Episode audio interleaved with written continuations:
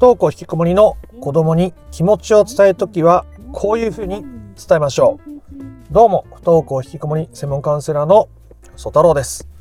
まあ、こうして不登校引きこもりの解決法を学んでいる中ですと、子供にね、自分の思いを押し付けてしまうのは良くない。先回りを過干渉してしまうと、学校に行きなさいとかね、ご飯食べたらとか、ゲームスマホやりすぎなんじゃないとか、いろんな先回りや過干渉してしまうと、まあ、子供の生きる力を奪うことになってしまって問題を難しくしてしまうと。余計親子の信頼残高を失うことになったりしてしまうということは聞いたことある方も多いのかなと思います。で、そんな時に、じゃあどういうコミュニケーションを取っていったらいいのかっていうと、まあ、アイメッセージを使うといいってことをよく聞く方もいらっしゃると思います。まあ、アイメッセージっていうのは、じゃあ私はこう思うよっていうふうに表現することですね。例えばお母さんは学校に行った方がいいと思うよ。とか、お母さんはこうだと思うよ、私はこう思うよっていうふうに伝えることで、あくまで私の限定的な主観的な気持ちとしては、意見としてはこうだということを述べやすくなる。つまりそれは相手にはまた別の意見や感じ方があるっていうことを前提としたコミュニケーションになっているので、えー、学校に行く、行くべきでしょとか、そんなもんこうでしょみたいな風になりづらい。わけですね。自分は自分、相手は相手っていうことを踏まえられていると、アイメッセージに自然と練りやすいですし、まあ、意識していくことによって相手の主観を押しつぶさないようになるわけですが、じゃあアイメッセージ使ったってうまくいかないことも大いにあるというところで、じゃあそんな時はどうしていったらいいのか、どういうふうに考えていったらいいのかってことを今回話を深めてまいりたいと思いますので、不登校引きこもりを本質的に解決していきたいぞという人は最後まで聞いてみてください。では、うん、アイメッセージがどうして良くないのかあ難しくなってしまうのか というその理由ですが結局相手と相手の問題と自分の問題を分けて考えられてないとアイメッセージ使ったところで押し付けがましくなっちゃうんですね。例えば、ね、今から2つやりますよ。1つ目がお母さんは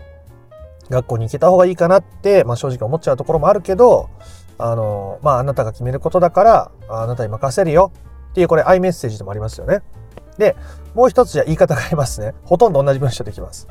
お母さんは学校に行けた方がいいと思うけど、でもまあ、行くか行かないかはあなたが決めることだから。まあ、基本的に同じようなことを言ってるわけですが、伝わり方はだいぶ違いますよね。最初の前者の方は、ね、えお母さんはこう思っている。でも、あなたに委ねるわっていう、ちゃんと自分の意見と相手の意見、相手の主観世界、を尊重した向き合い方になっているって感じた方がほとんどだと思います。で、後者のお母さんはね、みたいな。お母さんめちゃくちゃ言ってほし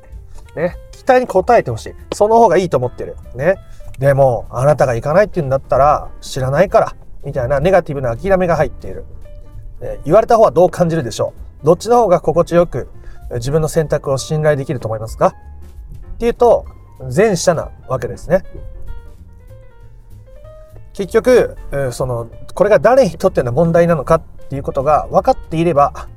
そういう言い方っていうのは自然と変わるはずですね。だから、あり方の部分が大事だと。テクニック的にアイメッセージ使ったら、親御さんが何でも子供に言ってもいいのか、伝えてもいいのかっていうと、まあ、案外そんなことはないわけです。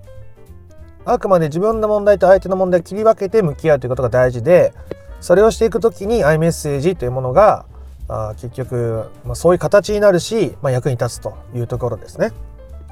じゃあでもどうしても、あの気持ちがゼロにならないと学校に行ってほしいって気持ちがねっていう時もあると思います。でご飯食べてほしいとか、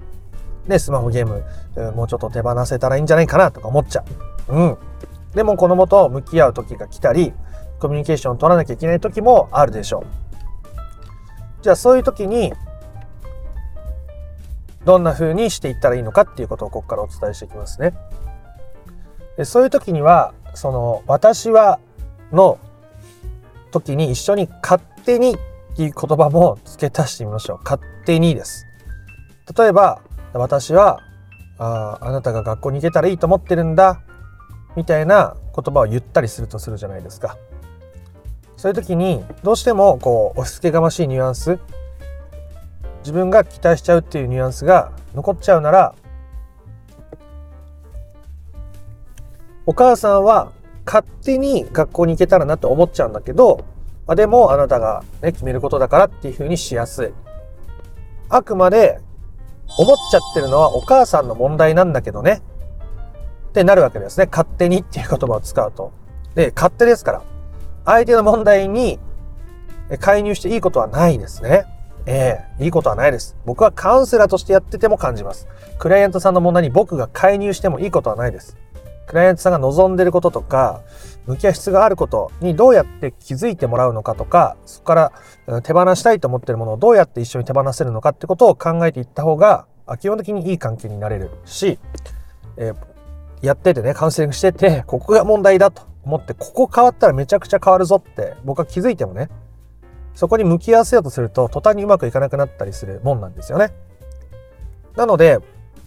あくまでこれは誰にとっての問題なのか、これは相手にとっての問題、学校に行くか行かないかは相手にとっての問題、ご飯食べるか食べないかも相手にとっての問題、病院行くか行かないかも相手にとっての問題、でもお母さんは正直勝手に思っちゃうんだと。ね。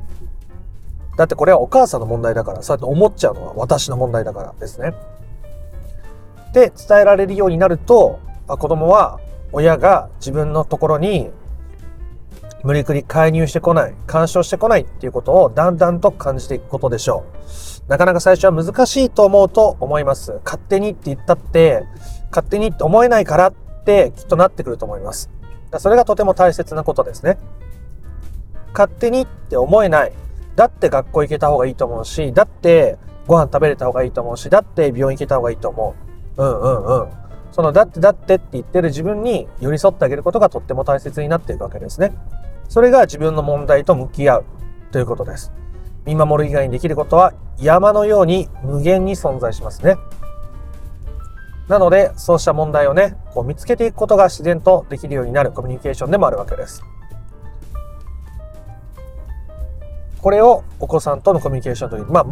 で、毎回ね、あの、勝手にお母さん思うんだけどね、みたいな感じで言い過ぎたら、それはそれで子供はね、敬遠すると思います。何勝手に勝手にって言ってんだろうみたいになっちゃうと思うので、まあ必要な時にですね、ここは私とあなたの問題を分けて、えー、考えたい。え、その時に相手に、もう相手の課題にね、相手の問題に介入したくない。うんそのニュアンスで伝えたいって時に特に使えるといいと思います。うんうんうん。例えばね、僕が奥さんから仕事でこういうことがあったんだってこうちょっと愚痴っぽい嫌な経験をしたと、体験をしたって話を聞いた時に、いや、そんなんこうすりゃいいじゃん。そんなん次から上司に言えばいいじゃん。って言ったとしたら、ね、あ嫌な気持ちになりますね、奥さんは。あ、それが心地いいって感じるのはどっちかっていうと男性能な感じですね。だ理理屈で、えー、OK って思えるタイプ。じゃあ次からそうしよう。でも、理屈じゃないじゃないですか、人間って。感情じゃないですか。だから頭で分かって先回り過干渉やめたとしても、うまくいかないわけですね。うん、だって感情がちゃんと根付いてしまってるから違う感情が。ね。だから、そういう自分に寄り添うってことはとっても大切になっていくわけですね。お母さんは勝手にこう思ってるんだ。勝手にこう感じているんだっていうことを伝えていくこと。それがとても有意義になっていくわけです。うん。で、子供はそうしていくと、親が干渉してこない、あ自分は尊重されている、じゃあ自分で選んでいいんだと言って、いろんなものを選択していけるわけですね。で、そうなったら子供が動くのかっていうと、それはその時の子供次第ですし、えー、例えば先回りや過干渉をやめられたとして、親御さんが例えば、すごく家のことで疲れてて、家事も大変、で仕事でもストレスが溜まってる、最近あまりこう楽に笑うことができてなかったりする。友達にも自分が悩んでること話せてなくて、うつうつとしてしまっている状態だと、子供は人生に希望を見出しづらいですね。一番身近な大切な母親、父親が元気をなくして過ごしている。人生、世界に希望や安心を見出すことが難しくなりやすいですね。ここまででも勝手にっていうコミュニケーションを使って、お母さんは勝手にこう思っちゃうんだけどねって言って話せるんだったら、まあ、かなりいい兆候、いい傾向にあると思います。そこで、親御さんがさらに自分の機嫌を取っていく、無理してやってることをやめたり、自分の好きなことをやったりすることによって、より、えー、満たされていく。ね。その中で子供は、ああ、世界は、ああ、人間関係は、あ自分の好きなように振る舞っても大丈夫なんだ。僕は僕で、お母さんお母さんで、お父さんお父さんでいいんだ。っていうことを、まあ、言葉にせずとも感じていくことになっていくわけですね。うん。例えばですけど、ね。本当に世界が全員、世界中の人が全員、うつうつと苦しくしている中で、ね、あなた以外の人間が自分だけ明るく元気でみんなを包み込めるような温かさを持てるかって言ったら、まあ、無理じゃないですか。そんな人間いないと思います。まあ、いたとしてもめちゃくちゃレアな、人だと思いますね。そんなの、ほぼいないと思います。気にしないでいいレベルにいないでしょ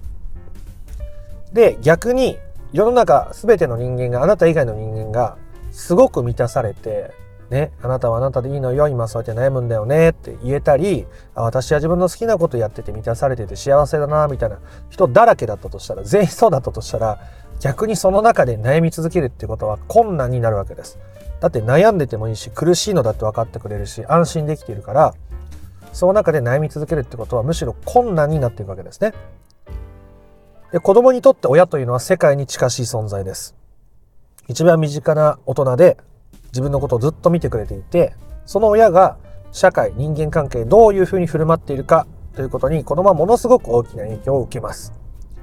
ね、僕も昔、あの、父親がね、すごいストイックに、あの、真面目に頑張って仕事する人だったんで、まあ、それでいて仕事貯めてきてね、家庭でこう、発散するようなところもあったんで、たまったもんじゃない部分もありましたけど、まあ、自分もやっぱりそういう父親の背中を見て、そうならないでおこうと思ってたはずなのに気づいたらそういう働き方しちゃってて、自分もストレスパンパンになってたみたいなことがあったりしたわけですね。それぐらい、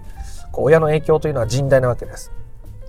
よく言えば、ものすごくね、明るい影響をもたらすこともできるわけです。だから子供にとって世界であるあなたが自分のために生きるということは、子供にとっては自分は自分のままでいいんだ。自分は自分を生きていいんだっていう許可になっていくわけですね。それは言葉で、お母さんね、楽しく過ごすことにしたからあなたも楽しんでね、みたいに言わなくても全然いいです。むしろ言う方が良くないというか、まあ、言ってうまく伝わって、分かった、僕もそうするよ、みたいになった親子を僕は見たことがないので、基本的にそうするよりは、ただそうあること。ね、雰囲気が変わってきます。言葉にしてないし、子供は部屋から出てこなかったはずなのに、雰囲気が変わっています。あなたの醸し出す雰囲気。子供は敏感に親の疲れ具合とか、気分ってものを察知してますね。玄関を開ける音、足音、食事、えー、食器を片付ける音、ね。なんとなく家の中ですれ違う時の親の雰囲気、そういったものを敏感に察知しています。そんなあなたが、そんなお子さんのことをね、受容しながらご機嫌で過ごしていたら、あれ？なんだか、どうしたの？お母さん元気になって。あれ？しかも僕のことを責める様子もなく、追い立てる様子もない。あれ？どう？あれれ？ってなっていった先に子供が動き出していくわけですね。子供は安心できた。人間関係を楽しみ、人生を楽しんでる親を見て、僕も私も自分の好きな人生を歩んでみようと勝手に感じていくわけですね。うん、勝手にね。でそれが親御さんにできる最高のことだということでございます。話をまとめて終わりに向かいたいと思います。不登校や引きこもりのお子さんとコミュニケーションを取るときにね、親として伝えたいことが出てくるということがあると思いますし、まあ、伝えなきゃいけないことが出てくることもあると思います。で、基本的にそれが誰にとっての問題なのかっていうことを分けて考えておかないと、相手の問題に介入干渉しちゃうわけですね。それを先回りや過干渉といって、子供が自分で考えて、決めて、その結果を受け取るという人生にとって重大なプロセスを奪うことになっちゃうわけですね。うん、それは仮に退学であろうが何であれです。基本的にはそうです。でも親御さんとしてはいたたまれなくて伝えたくなったり子供から意見を求められることもあるかもしれません。そんな時に、まあ、アイメッセージってよく言われるんですけど、私はこう思うよって伝えること。でもそれでもまだこう子供に押し付けるような感じが残るって思われる方は、お母さんは勝手にこう思ってんだけどね、勝手にこう思っちゃうんだけどねと言って、そういう言葉を使うことによって、これはあくまでお母さんの主観、あくまでお母さんの問題の中では、というような意味合いで子供に伝えることができるので、境界線を引く、子供から自立しやすい、自立できたコミュニケーションになっていくので、勝手にという言葉をつけたりすることをお勧めしてみました。ね、そうして見守るしかないんですか？というわけではなくて、親御さんが自分を満たして生きること、嫌なことを自分から遠ざけて、自分の好ましいものを自分に近づけていくこと、親御さんが幸せに生きることは、子供にとって世界が明るくなることに近しい影響をもたらすことができます。この影響を受けてみたいにやってもあんまりうまくいかないですけど、あくまで私が私のためにそれをするというスタンスが大事ですね。なるべくできるだけ執着を手放しながらそれらをすることによって子供も自然な影響を受けやすくなっていくでしょう。それは親御さんとしてお子さんにできるとても大切なことですね。僕も普段なるべくそういうふうに意識しています。うん。